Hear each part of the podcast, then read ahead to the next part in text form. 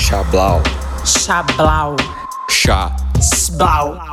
Uma conversa com pessoas incríveis. Ok, galerinha, tudo bem com vocês? Por aqui tá tudo bem. Mais um Chablau ágil aí na sua timeline, aí no seu feed do seu agregador de podcast. Gente, hoje o tema é um pouco talvez polêmico, talvez um pouquinho difícil de falar, que é pressão. Existem momentos de pressão, é uma cultura.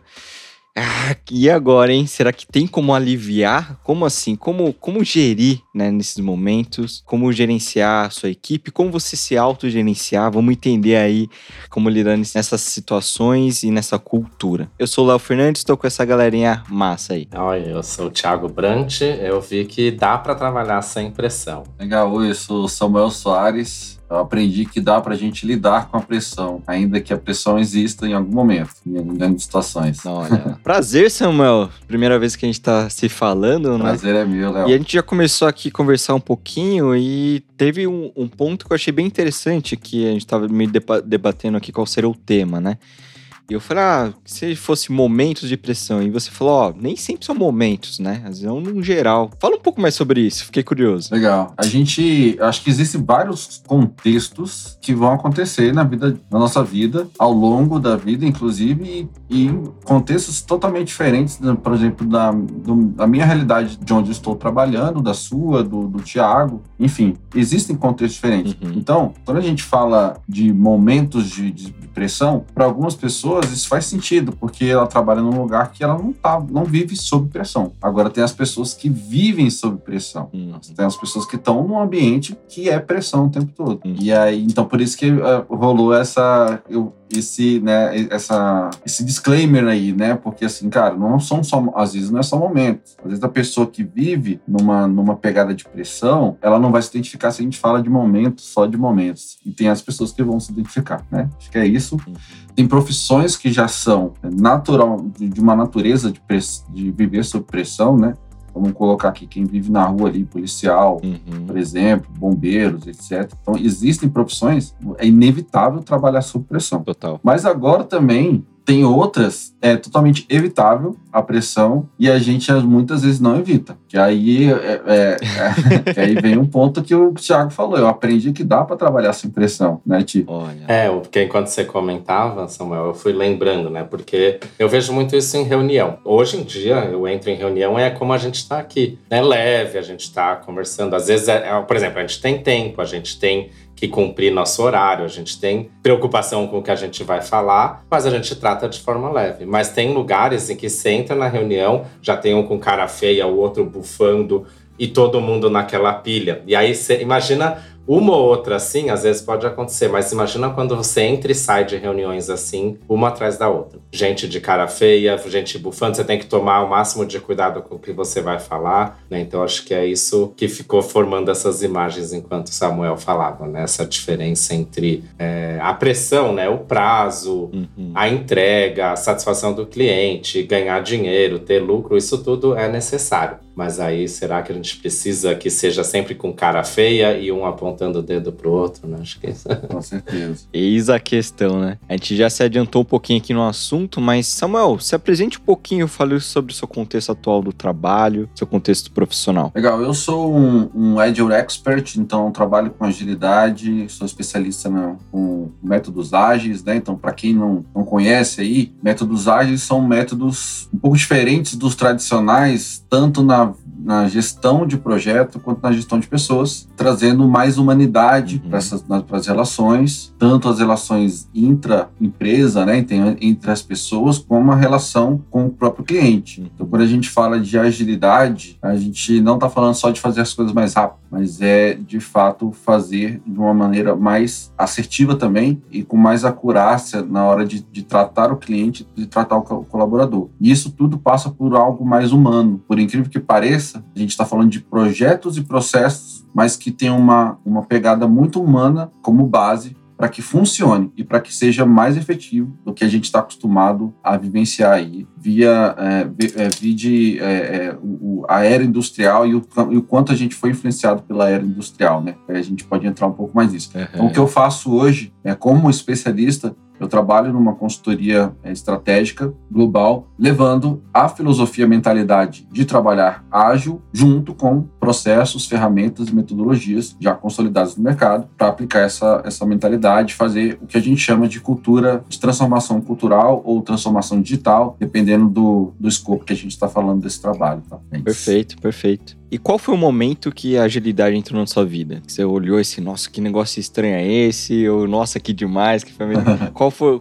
Qual, Legal. Assim, ó, foi amor à primeira vista? Como foi o primeiro date? Excelente pergunta, excelente pergunta. Eu iniciei minha carreira como professor de informática básica e depois logo entrei como programação. Uhum. E aí o ágil ele apareceu no mundo, né? É, o manifesto ágil por meio de, de uma galera que, é, que era desse meio de desenvolvimento de software. Hum. Hoje, o ágil não é só sobre desenvolvimento de software, mas nasceu ali. E eu Hum. tive contato, então, porque eu era desenvolvedor, depois eu me tornei um analista de requisitos, e na empresa que eu estava trabalhando como analista de requisitos, ela começou uma, um processo de fazer a transformação dos seus processos, da organização mesmo, fazer todo um redesenho organizacional com base em métodos ágeis. E aí foi onde eu descobri o Scrum. Foi um consultor lá e falar sobre o Scrum. Fiquei, aí eu achei bem interessante. Fui para São Paulo, eu tô em Brasília agora, então fui, fui a São Paulo, isso em 2011. Fui a São Paulo fazer o curso de Scrum Master com o Alexandre Magno, né? Uhum. E aí fiquei encantado já de primeira. Foi amor à primeira vista. É. Eu sempre tive uma pegada mais humana e fa- fazia muito, muito sentido pensar no cliente primeiro, dizer que comunicação face a face é mais importante. Não é que é a única coisa, mas ela é mais importante do que fazer um monte de documentação que você fica passando para as pessoas sem a comunicação face a face, né? Essa coisa do que o, que o Manifesto Ágil vinha falando de, ah, cara, o software funcionando é a medida para uma área do progresso. Então você fala, cara, então já um olhar focado no resultado, o software funcionando, não é em esforço por esforço. Aham. E a gente ficaria horas falando aqui sobre um monte de coisa nesse sentido. Se você pegar um pouco dessas coisas que eu falei e tentar confrontar com a gestão tradicional, que vem muito influenciada pela gestão que vem da, da Revolução Industrial, onde a gente está ali, é, as pessoas trabalhando 12 horas por dia, sendo medidas pela hora de trabalho e não pelo resultado, etc. Você vai começa a ver que já ali já começa um choque de mentalidade e fazia muito sentido para mim. Eu comecei a trabalhar com isso, e nunca mais parei. Perfeito. E olha que curioso, Léo, né? Porque eu fui, eu passei por um processo bem parecido com o Samuel, só que foi em 2009, eu estava em Campinas e também fui para São Paulo e também fiz com o Alexandre Magno na época. Um ponto de encontro. É, mas nessa Ele era o época ele único, era né? um dos únicos no Brasil que davam esse curso, então tinha que ser com ele. Uhum. E hoje, olha que curioso, eu conheci o Samuel no Itaú durante uma transformação que a gente estava como coaches lá.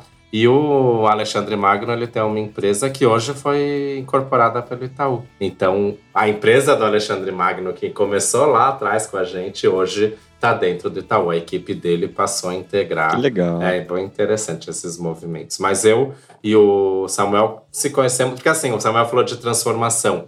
E o ambiente de transformação é um ambiente que tem essa tensão, né? essa, essa pressão, né? porque é até aquela dúvida, aquela coisa de ah, não sabemos se vai dar certo, então a gente às vezes pressiona mais. Né? E acho que é um ambiente que a gente passou muitos aí, né, Samuel? Acho que é ali que a gente aprende também a lidar com essa coisa, né? Que é, é o Diego, que é o último, o último Chablau que saiu, foi com o Diego, e ele passou por isso, né? Ele era só que na posição de Scrum Master. Ele teve que, de um fim de semana, assumir como Scrum Master. Né? Então, naquele cenário, imagina, eu, Samuel, a gente olha para tudo isso para auxiliar as pessoas a passarem por esse processo, né? Então, acho que lá que a gente vai aprendendo a a ter essa ideia da visão da pressão, de como as pessoas passarem por isso sem essa necessidade, né? Do estresse, do arrancar os cabelos. É, exato. Muito bom.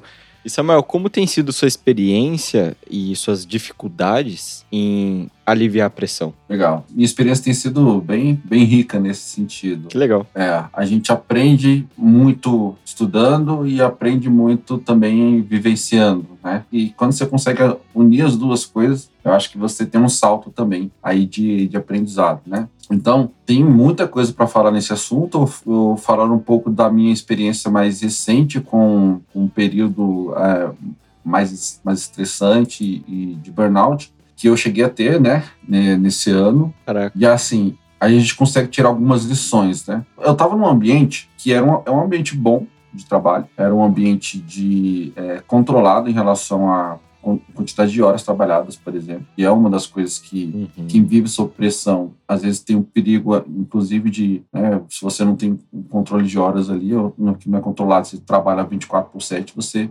piora ainda mais, né? Total. Mas não era o caso. Ainda assim, eu consegui ter um burnout. E aí, como, né? Como, o que aconteceu? E toda a minha análise, depois de, de passar, é pedir ajuda, fazer, fazer terapia, né? Então não foi assim, é só esperando o tempo passar, não. Eu fui, é, fui muito, muito influenciado pela minha gestora na época. Cara, eu já passei por isso, faz terapia, vai ser bom para você e tal. E eu fui fazer. E aí eu aprendi muita coisa. Primeiro que, assim, lógico que existe uma influência do ambiente onde você está. Eu acho que a gente pode falar sobre isso aqui, como transformar um ambiente num ambiente mais saudável possível. Uhum. Ainda assim, o seu ambiente interno pode não estar saudável. Sim, total. E aí não adianta o ambiente ser, ah, cara, a, a melhor coisa do mundo, porque você não está saudável. Ter puff, trabalhar de É isso aí. bermuda, Exato. mesa de ping-pong. Exatamente. Umas coisas são inevitáveis, né? Por exemplo, quando, à à medida em que você assume responsabilidade, aquela responsabilidade, ela de fora e de dentro vai existir uma cobrança. Você vai se autocobrar se você for uma pessoa responsável, né? Uhum. Você de, de alguma forma vai se autocobrar. E aí pode, no meu caso, foi onde eu encontrei a necessidade do equilíbrio Uhum. porque a minha cobrança era a minha autocobrança e autocrítica era mais alta do que a do ambiente externo. Então, é, e quando quando o tio falou para a gente fazer um pouco dessa visão de como que a liderança pode tornar mais leve ali o dia a dia, faz muito sentido, né? Eu acho que a gente deve tocar nesse, nesse ponto. A minha lição, minha primeira lição foi mais interna, foi mais, cara, como que eu lido com a ansiedade, como que eu lido com é, aquilo que eu acho que tem que vai acontecer. A gente fica muito louco pensando no dia seguinte. Quando tem uma, eu estava eu tava liderando um projeto de implantação de métodos ágeis numa comunidade bem grande, né? Uhum. E assim, você lida com um nível de um nível de pessoas que tá que não é que as pessoas, graças a Deus, não tinha ninguém ali que tinha um, era um, perfil agressivo em nada, mas eram superintendentes, diretores e que estavam esperando o resultado daquilo que a gente está fazendo. Isso por si Uhum. já traz alguma pressão, né? É uma responsabilidade. Total. Então você quer fazer que tudo dê certo, sempre dê certo, como você planejou e tal. E a gente aprende, inclusive, com os métodos ágeis, que isso é impossível de acontecer, né? É que exatamente como você planejou que aconteça. Então, quando você traz isso para sua vida, essa ansiedade de dar tudo certo, de dar conta de tudo, que era o que estava acontecendo comigo, eu comecei a ficar muito entrar numa vibe de, de a cada coisa que eu não fazia como planejado ou que não saía como planejado, eu começando começar a dizer para mim que eu não era competente, etc. Então entrou nessa onda mais emocional, né? Caraca. Emocional. Então, Uhum. lição, né? Porque é, eu acho que isso aqui é um assunto super longo, então lição assim em relação a isso. Uhum. Cara, viver o agora. Aí eu comecei a ler, além de fazer, fazer terapia, comecei a ler livros, etc, um monte de coisa. Tem um cara que eu acho fantástico, que fala muito sobre isso, que é o Jacob Patrick. Ele tá aí na internet, é, Jacob Patrick é um brasileiro, apesar desse nome aí, né? Ele é brasileiro, mora no, no- no exterior. Ele é um, é um estudioso de filosofias, estudou os livros do Napoleon Hill, fez um. Ele é um escritor, tem vários livros bacanas. E ele tem um livro que é fantástico, que é O Óbvio que Ignoramos. Uhum. Esse livro é um livro transformador. E ele vai muito na linha de falar sobre a sua identificação com a sua mente não é quem você é. Uhum. É uma parada, é uma viagem louca, né? É. Mas, né? Ah, o tipo de viagem que a gente curte. Exato. Você não é o que você pensa. E isso pode gerar uma confusão enorme. E dentro daquilo que ele, que ele fala, eu fiz uma, uma mentoria com ele, etc. Aí Ele fala muito de algo que o Daniel Goleman fala também. No Daniel Goleman, não. O poder do agora é o Eckhart Tolle. Tô até olhando pro livro agora. É. É o Eckhart Tolle. Ele é um monge, né? O poder, fala muito do poder, o poder do agora. E mesma coisa, cara. Tipo, ó, a ideia central é não existe o futuro e o passado. O que existe é o agora. Uhum. Então, E quando você se projeta no futuro, gera ansiedade. Quando você se projeta no passado, tende a, a depressão. E aí eu comecei a. Eu já tinha entendido isso, lido sobre isso, mas eu nunca tinha vi- tido a oportunidade de realmente vivenciar. E uma coisa que tira a gente do realmente da pressão é você pensar que, cara, o que importa é o agora. Uhum. Isso realmente alivia a pressão. E isso pode aliviar a pressão tanto a sua quanto no, no trabalho, como gestor, né? Uhum. Então, ah, mas como assim? Então, se só o que importa agora, eu não vou fazer planejamento, não vou, é, né? não, não É, vou estabelecer metas. Pelo que você está contando, me corrija se eu estiver errado. Você estava ali num momento bem complicado e procurou ajuda, né? Terapia, sua gestora. Você viu que precisava arrumar a casa primeiro, né? Seu quartinho primeiro, antes de sair arrumando a casa toda. Então, o que você está contando esse momento é você arrumando dentro, né? Assim, dentro de você. Como foi começar a passar isso para as outras pessoas? Através da agilidade ou outras ferramentas? Como que foi? Como está sendo, né? Então, hoje, como eu trabalho como consultor, eu trabalho hoje como consultor e não tenho gestão sobre pessoas, né? Não estou fazendo gestão sobre ninguém. Uhum. O que eu faço hoje para passar aquilo que eu aprendi nesse sentido, eu faço nas mentorias que eu dou. Eu faço mentorias one-on-one, né? Com algumas pessoas Uhum. e passo, passo isso, isso tem ajudado. E tem, eu faço isso com líderes também. Uhum. Então, através das mentorias, eu consigo influenciar líderes a terem uma liderança mais leve. Isso é bem bacana. Uhum. Tá, tá sendo bem interessante, né? Um exemplo aqui, aí, aí trazendo para a prática mesmo até. Como que um gestor pode tornar a vida dele e a do seu time mais leve, mais tranquila? Quando você fala de ficar o tempo todo em cima, por exemplo, que é a questão do comando controle, que a gente fala muito no- na agilidade, na, na vida dos projetos, o que, que você está fazendo? Você está colocando pressão sobre algo porque você porque existe uma falta de confiança ou um excesso de necessidade de controle que vem de uma da sensação de que da, daquela frase do olho do, do dono que engorda o gado né aquela coisa que a gente vai Uhum. absorvendo e achando que controle e supervisão é o que faz as coisas funcionarem Uhum. só que isso gera muito estresse tanto para quem está controlando quanto para quem se sente controlado não se sente livre para tomar as- as atitudes, etc. Por outro lado, você vai pensar, não quer dizer então que eu tenho que deixar cada um fazer por si e eu não vou ter controle nenhum? Não. A gente precisa entender é o que, que a gente precisa controlar. Será que você precisa controlar as pessoas ou você precisa controlar resultados? Uhum. Os resultados, se você vai pelos resultados, aí você e, e isso fazer de forma periódica, né, consistente, constante, você vai ter a cada checagem se os seus resultados estão ficando estão indo de acordo com o que a gente planejou, a gente tem a oportuni- a oportunidade de rever o que a gente tem feito e como que a gente pode melhorar Uhum. Perfeito. sem precisar ser ficar em cima das pessoas, né? Mas mais assim, olha, gente, vamos lá, vamos trabalhar aqui hoje. O que, que a gente tem para hoje? Cara, tem isso, isso aqui que a gente precisa resolver isso, isso, esse ponto. Tá bom.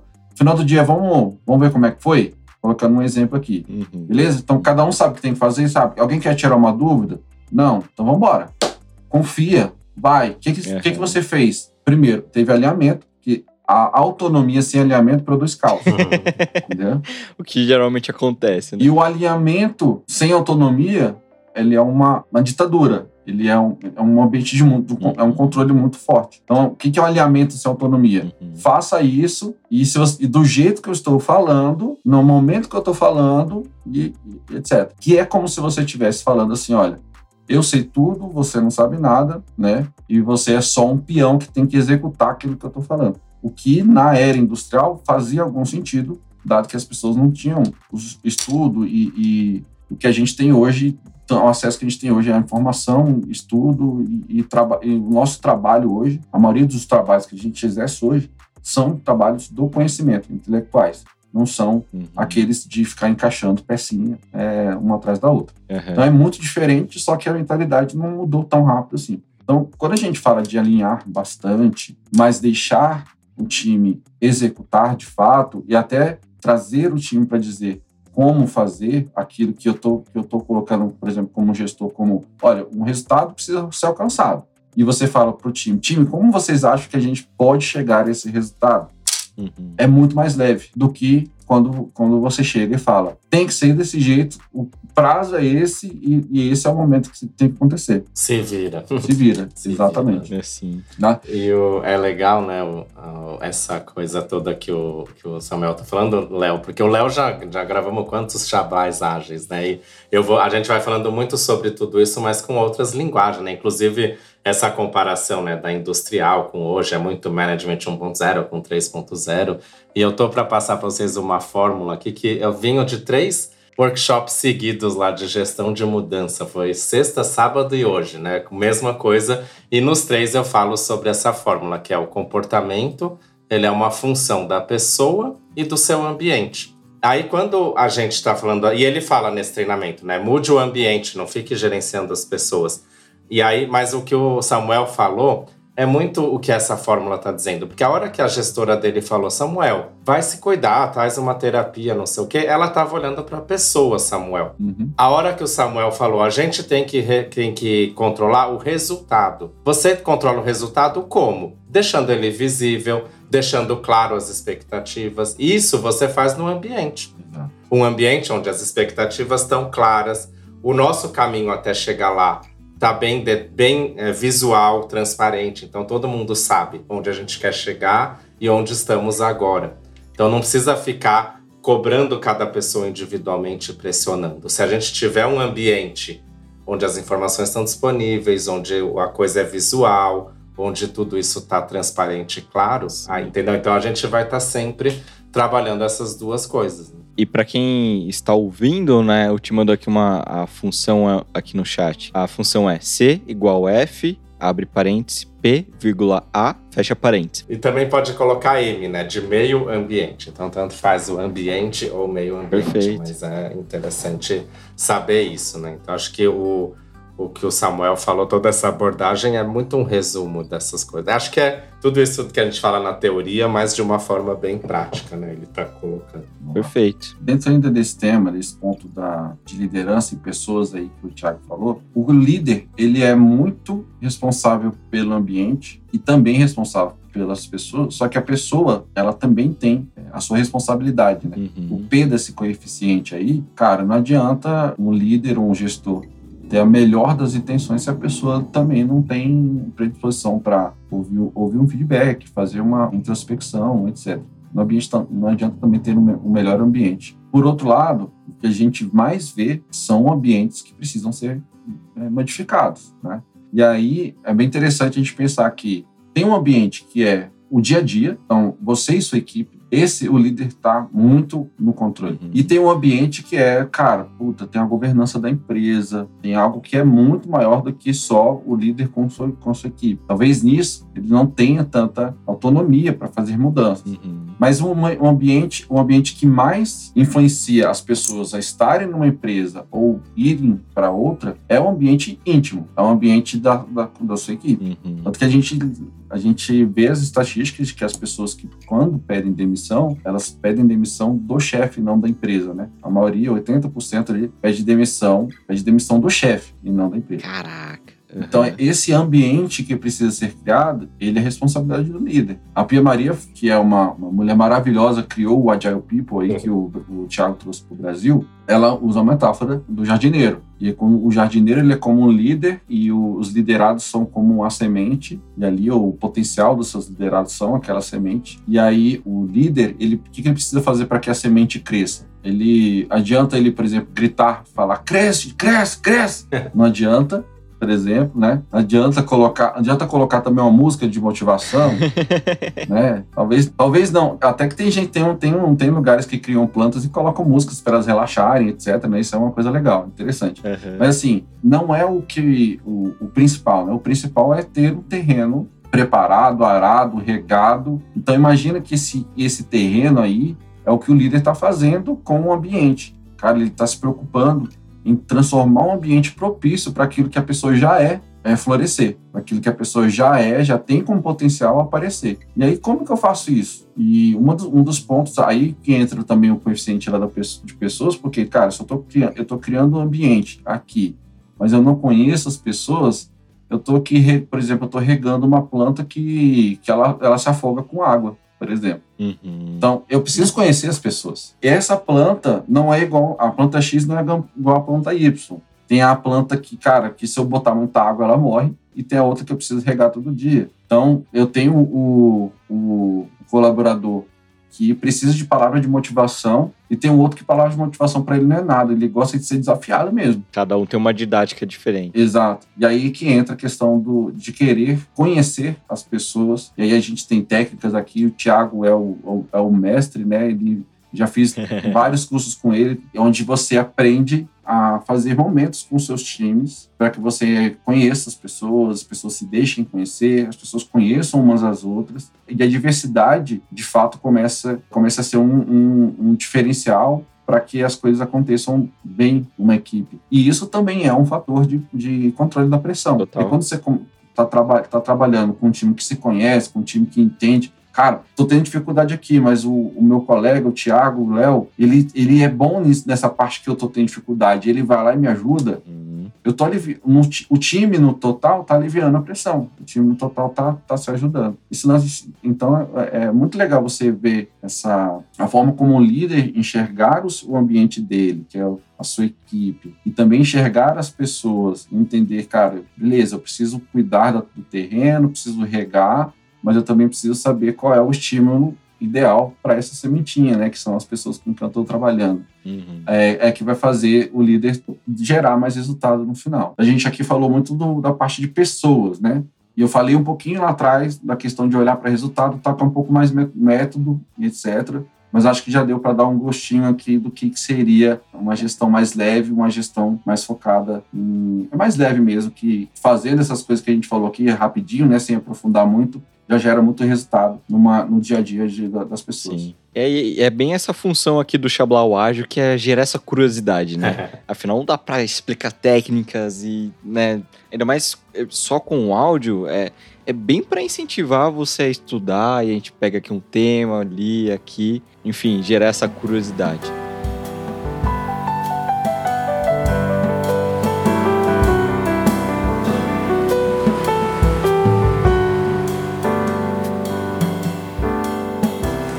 Considerando aqui tudo que você falou, considerando as experiências que você passou e o que você ainda não falou, né? Você já falou coisas muito legais nesse episódio e se você quiser repetir, pode repetir. Considerando as suas experiências, tudo isso que você tem aprendido, o que, que você quer falar para as pessoas? Uma coisa que eu falei aqui que é não, você não é o que você pensa que é. Então, tipo, você, você e a sua mente não são a mesma coisa.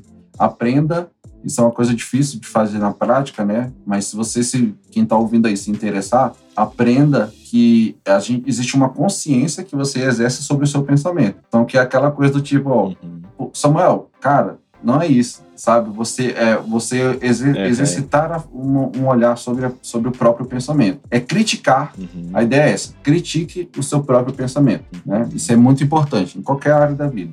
E, isso vai ajudar ajudar você a ter mais leveza é, no dia a dia, isso é certeza. E o outro ponto é para quem é líder, né, quem é gestor, que é que a gente, é, resumindo o que a gente falou aqui, é cuide do ambiente, lembre que você é, é, é, como esse jardineiro que precisa cuidar da terra, que precisa regar, mas que precisa também conhecer qual é o estímulo adequado para a sua semente. Então, para você entender, é, e, e, lembrando que as sementes são as pessoas e a, a, terra é o ambiente, a forma como você lida com, com, com os resultados, a forma como você cobra, tudo isso é a parte do ambiente, né? Uhum. Então cuide, cuide, é, da, cuide do ambiente, cuide das pessoas, procure entender as pessoas, porque é, ainda que você seja uma pessoa muito voltada para o pragmático, para o resultado no final, para mim o que interessa é, é o, o, faturamento, por exemplo, né? uhum. quem vai gerar esse faturamento são pessoas e você aprender a lidar da melhor maneira com essas pessoas. Não é passar a mão aqui, não é? Não é uma questão de simplesmente achar que, que, todo mundo é uma plantinha, uma florzinha que precisa ser é, super delicada. Não é, não, é, não é sobre isso. É sobre a metáfora é sobre você entender que existe um ambiente e esse ambiente, quanto mais você cuida dele é, de forma a ser propício para o crescimento das pessoas, é você entender que as pessoas já têm em si o potencial para alcançar os resultados que você quer. Uhum. E aí cuidando desse ambiente, aquilo vai florescer, aquilo vai acontecer. É, e para até fechar, né, porque o, a Pia Maria mesmo diz, né, às vezes aquela semente não é a melhor para esse jardim. Que perfeito. Então também tem o aspecto de que às vezes você precisa encontrar um jardim melhor para aquela semente. E o Samuel passou, né, por toda a Agile People Leadership, que foi algo que a Pia Maria desenvolveu com acho excelente, sou fã também dela por isso e por outras coisas. Mas a gente vê muito isso, né? Vieses da liderança, armadilhas da liderança, que acho que ajudam muito a olhar isso, né? O quanto que a gente pensa e o quanto que a gente pode separar do nosso pensamento, né? E começar a ver tudo de forma diferente, ver as pessoas de forma diferente. E acho só para fechar, que eu acho que o Samuel falou que o Eckhart Tolle, né, o poder do agora é monge, mas acho que na verdade ele hoje talvez seja um monge que ele se dedicou a passar essa mensagem, mas ele era como a gente, assim, ele sofreu, teve pressão, né, pastou na vida. Aí ele um dia descobriu essa coisa e hoje ele se dedica a ensinar, né? É um autor bem interessante. Boa. E galerinha, esse episódio foi patrocinado, é um oferecimento da Agilers, aprendizagem para uma cultura mais ágil. Lá tem workshops e cursos muito legais sobre metodologias ágeis, Manage 3.0 e muito mais. É um conteúdo muito, muito bacana, né, Ti? É isso mesmo, a gente tá sempre aí com uma agenda completa de tudo que tem a ver com agilidade, sobre isso que a gente fala aqui no Chablau, a gente ensina, então sempre fica de olho que a gente tá sempre com turmas, né? O Management 3.0 quase todo mês tem, a gente tem outros temas também bem legais. Que demais, que demais. E você, cara ouvinte, você tem descontos nesses workshops. É só usar o cupom Chablau. Entra lá no site, na hora de se inscrever, vai ter uma área ali para você colocar esse cupom e vai ter um desconto bem legal para vocês. É, você entra lá no www.agilers.com.br ou no nosso Simpla, que é onde todos os eventos aceitam o cupom Chablau. Então, todos os ouvintes do Chablau serão muito bem-vindos no, nas nossas turmas. É isso aí, que demais, Ti. Gente, obrigado, Samuel. Brigadão aí pela disponibilidade nessa segunda noite, né? tá cansadão aí depois de um dia de trampo. Obrigado, obrigado aí por ter entregue todo o seu conhecimento. Valeu. Valeu, eu que agradeço, agradeço, agradeço pelo convite. Sempre que quiser, tô, tô aqui, pode convidar de novo. É bom, eu adoro trocar essas, essas conversas. Gosto bastante desse papo mais mais humano, indo um pouco mais pro, cara, que a gente trata psicológico, etc. Mas também sou um cara de muito, de método também. Boa. E aí, um dia que a gente quiser conversar sobre a parte mais, cara, beleza. Na prática, como é que é? Me ajuda aí, como é que eu faço isso, né? Aí a gente, total, a gente pode, a gente pode conversar. Boa, todos os contatos do Samuel estão aqui na descrição, quem quiser a mentoria, né, conhecer um pouquinho mais do, do trabalho dele. Legal. Agradecer também, Samuel mandou muito bem. Acho que consolidou muito do que a gente já viveu junto. Foi, para mim, foi esse gravar esse Chablau também foi uma grande aula, um grande aprendizado. Então, obrigado aí. Obrigado, Léo, pelo Chablau. Obrigado, Samuel, por toda oh. a contribuição. Valeu. É nóis. Então é isso, galerinha. Chablau! Chablau!